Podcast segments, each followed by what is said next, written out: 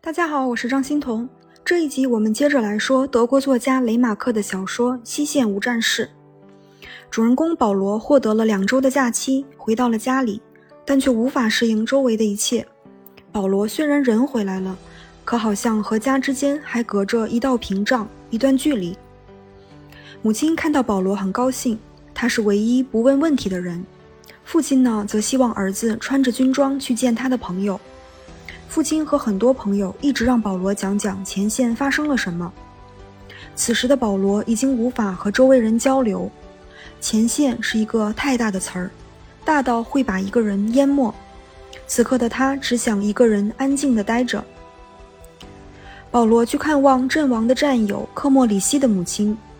科莫里西的母亲发疯般的哭泣，质问保罗他儿子是怎么死的，是不是死得很惨。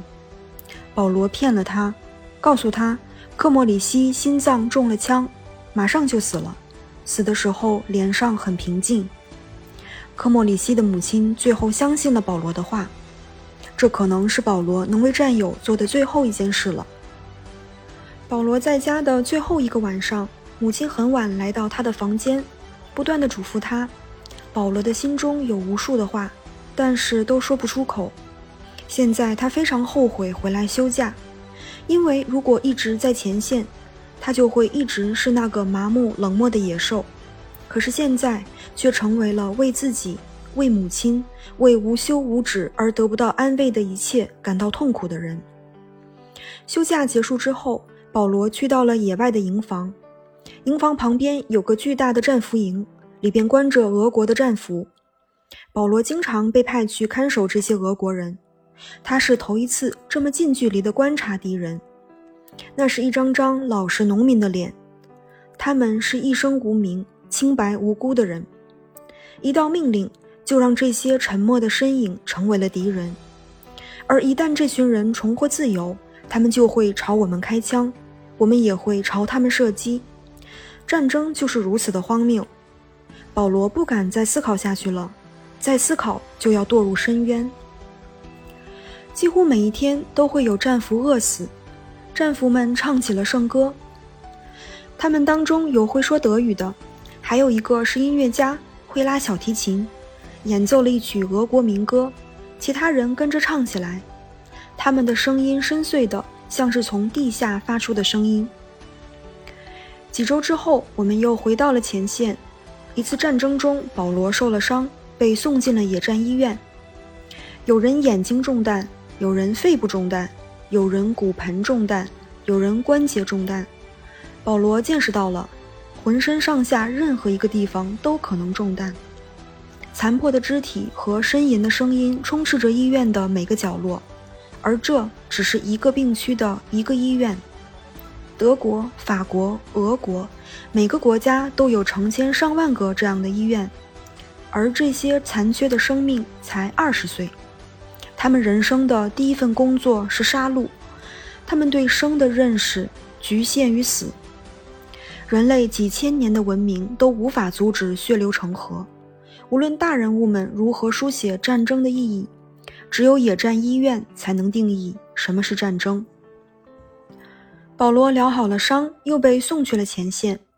每个手榴弹，每个死人，都在一点点磨掉士兵们脆弱强撑的意志力。保罗的战友和连长一一去世。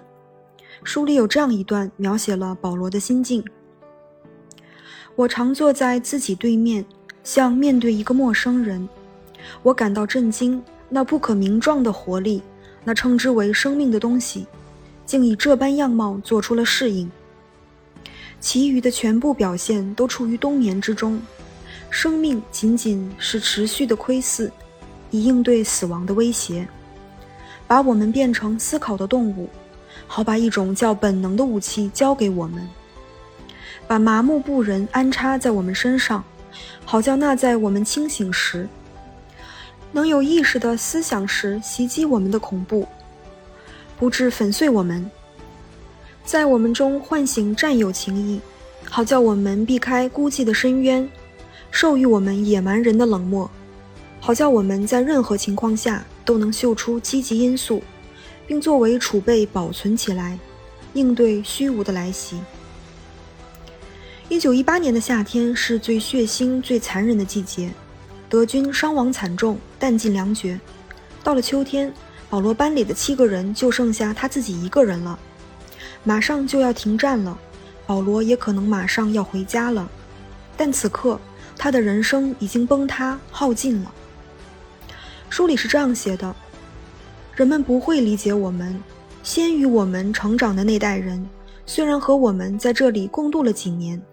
但他们还有张床，有份工作，他们会回到过去的生活中，不久将忘记战争。而后于我们成长的一代人，跟我们从前一样，对我们感到陌生，把我们推到一边。我们对自己来说也是多余的。我们将继续成长，一些人会适应，一些人会融入，很多人会无所适从，年华将化为乌有。我们终有一死。保罗呢，并没有等到和平的曙光。书的结尾写道：“他于一九一八年十月阵亡。那天，整个前线寂静无声。军队指挥部战报上的记录仅有一句：‘西线无战事。’呃，我是在很多年前第一次看到这部小说的英文译本，非常震撼。”现在我又看了他的中文译本，依旧心情不能平复。战争是什么呢？先说网上给出的定义：战争是一种集体、集团、组织、派别、国家、政府互相使用暴力、攻击、杀戮等行为，是敌对双方为了达到一定的政治、经济、领土等目的而进行的武装战斗。由于触发战争的往往是政治家而非军人。因此呢，战争被视为政治和外交的极端手段。这个呢是网上的定义，它归根到底是一种极端的政治行为。它的根本原因不是正义，而是利益。这个定义呢还是太抽象了。具体一点，战争是野战医院里所有中弹的被截掉的器官，是失去家园挨饿哭泣的孩童，是以杀戮为人生的第一份工作。是一道命令就要和眼前的陌生人你死我活，是以死的局限来理解生，是被毁掉又被遗忘的一代，是没年轻过就已经枯死的半兽人。书里有大量细节的描写关于前线的战斗、野战医院里受伤的战友、陌生的战俘。作者用平时的语言展现给读者看，战争不是一句口号。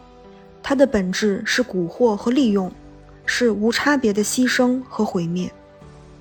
最后，祝愿人间再无战争。好的，谢谢您的垂听，我们下期再见。